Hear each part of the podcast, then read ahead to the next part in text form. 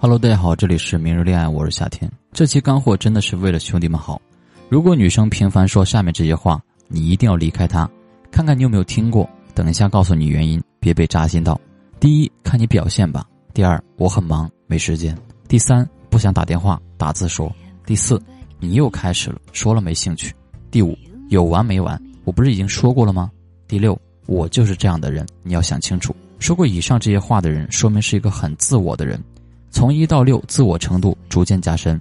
不要想着能够感化他，即使你们在一起也不会快乐。遇到真心喜欢你的人，不会让你等太久。什么慢热，什么传统，什么陪伴是最常见的告白，都是用来哄备胎的。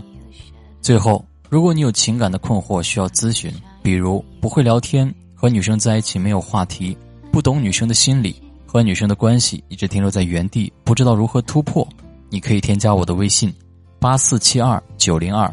我会第一时间给你提供帮助，我的微信是八四七二九零二，记得添加。